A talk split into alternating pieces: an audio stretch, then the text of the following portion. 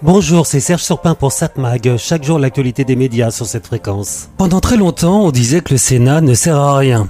Que c'est toujours l'Assemblée nationale qui décide si une loi sera votée ou pas. Les deux chambres du Parlement ont pourtant le même rôle, examiner à fond les lois et les voter, ainsi que contrôler l'action du gouvernement.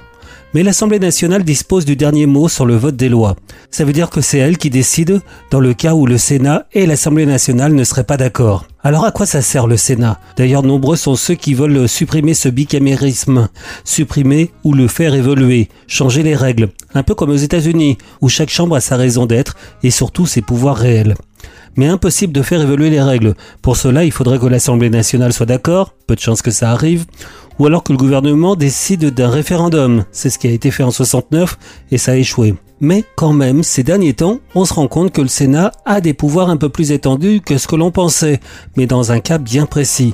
Déjà, il faut que le gouvernement n'ait pas la majorité à l'Assemblée nationale, et donc il n'en maîtrise pas totalement les décisions. Ensuite, quand une proposition de loi, autrement dit, quand des députés sont à l'initiative d'une loi, loi qui est votée par l'Assemblée nationale contre l'avis du gouvernement, eh bien cette proposition de loi n'a aucun avenir si le Sénat de son côté ne vote pas cette loi dans les mêmes termes, sans en changer une ligne, un mot. Si le texte de la proposition a changé, il faudrait une réunion d'une commission mixte paritaire qui se réunisse pour tenter de mettre d'accord les deux assemblées. Mais cette réunion ne peut avoir lieu qu'à l'initiative du gouvernement. Sinon, le projet de loi est abandonné. Tout ça permet de comprendre pourquoi récemment la proposition de loi ramenant le départ à la retraite de 64 à 62 ans n'avait aucune chance de passer. Au-delà des problèmes constitutionnels qui font qu'un projet de loi, donc un texte venant des parlementaires, ne doit pas entraîner de dépenses sans financement. On sait que cette règle peut être généralement artificiellement détournée, souvent en créant une taxe sur le tabac ou une taxe mineure.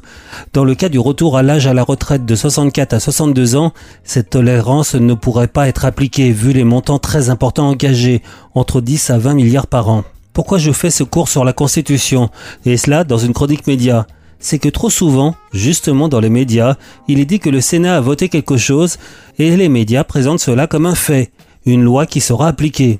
Eh bien non, sauf si le gouvernement est d'accord. Sinon non, ce que décide le Sénat n'a aucun intérêt, sinon mettre le doigt sur un problème qu'il souhaiterait vouloir régler.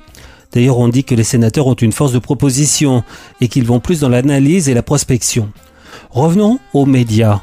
Les sénateurs ont voté la création d'une holding de l'audiovisuel public lors de l'examen en première lecture ce lundi 12 juin 2023 de la proposition de loi d'un député relative à la réforme de l'audiovisuel public et à la souveraineté audiovisuelle.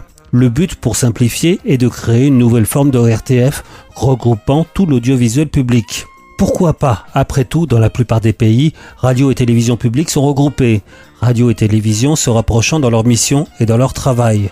En plus, le gouvernement voulait ce regroupement.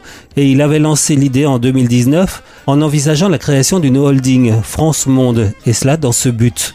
Le contexte a changé depuis, a fait valoir la ministre de la Culture, Rima Abdul Malak. Ah bon? La pandémie a changé quelque chose dans l'audiovisuel? Le fait que des plateformes vidéo à la demande soient montées en puissance ne pousse-t-il pas non plus à ce rapprochement afin de regrouper les forces? Ce qui était valable il y a 3-4 ans n'est plus valable aujourd'hui? Alors le gouvernement se serait trompé il y a 3-4 ans Bon, en tout cas, le gouvernement, soutenu par beaucoup de spécialistes, affirme qu'avant que cela soit efficace, ce regroupement, il entraînerait au contraire des dépenses. Ça rappelle les arguments de ceux qui ne voulaient pas de la fusion de France 2, France 3, France 5 au sein de France Télévisions.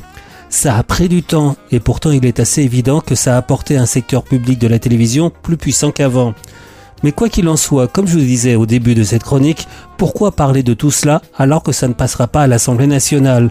Pour faire réfléchir, c'est fait. Mais avançons. Cette mag, l'actu des médias. Bon, à voir ce soir sur la TNT vers 21h. Sur France 2, un téléfilm, La vie devant toi. Ce téléfilm aborde la question de l'homosexualité chez les adolescents par le prisme d'une famille et de ses proches. Papa, maman, voilà, je suis lesbienne. On a eu peur que tu nous annonces quelque chose de grave. En tout cas, on n'a jamais envisagé ça comme un problème. Franchement, c'est pas normal, madame. Le pire, c'est les PD. Quand tu dis c'est pas normal, c'est par rapport à qui? La fille de la prof qui la ramène, allez. Parce que tu vois une fille, toi? Les gars, je dis ça, je dis rien, moi. Ouais, bah dans ce cas, ferme ta gueule. Quand j'ai fait mon coming out, j'ai cru que tout allait être possible. Ta vie, elle est devant toi, Violette. T'as déjà regardé sur internet comment on traite les homos? Je peux pas assumer, Violette. Faut qu'on arrête. La vie devant toi et le qu'en dira-t-on derrière.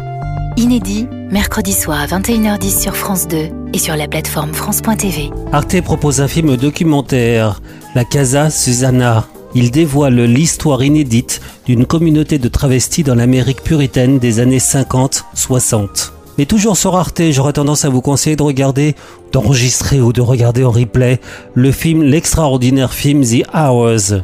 C'est un drame de Stephen Dallery de 2002 avec Nicole Kidman, Julianne Moore et Mary Streep. Virginia Woolf écrit Miss Dalloway. Vingt ans plus tard, Laura lit ce livre à Los Angeles. Clarissa, elle, le vit peu ou prou aujourd'hui. Une belle adaptation du chef-d'œuvre de Michael Cunningham, interprété donc par un trio magique. Kidman, Moore, Streep. Ta tante a beaucoup de chance, Angelica. Elle a la chance d'avoir deux vies, la sienne et celle du livre qu'elle est en train d'écrire. Mrs. Dalloway dit qu'elle s'occuperait elle-même d'acheter les fleurs. Mrs. Dalloway dit qu'elle s'occuperait elle-même d'acheter les fleurs. Sally, je vais m'occuper d'acheter les fleurs moi-même. Trois femmes. Chacune vit un mensonge. Chacune sacrifie sa vie à celle d'un autre. C'est comme ça pour tout le monde. On reste en vie, on est là, les uns pour les autres. On a volé ma vie. Donc je vous conseille de regarder ce soir Arte qui propose à 22h35 le film The Hours. 7 Mag, l'actu des médias.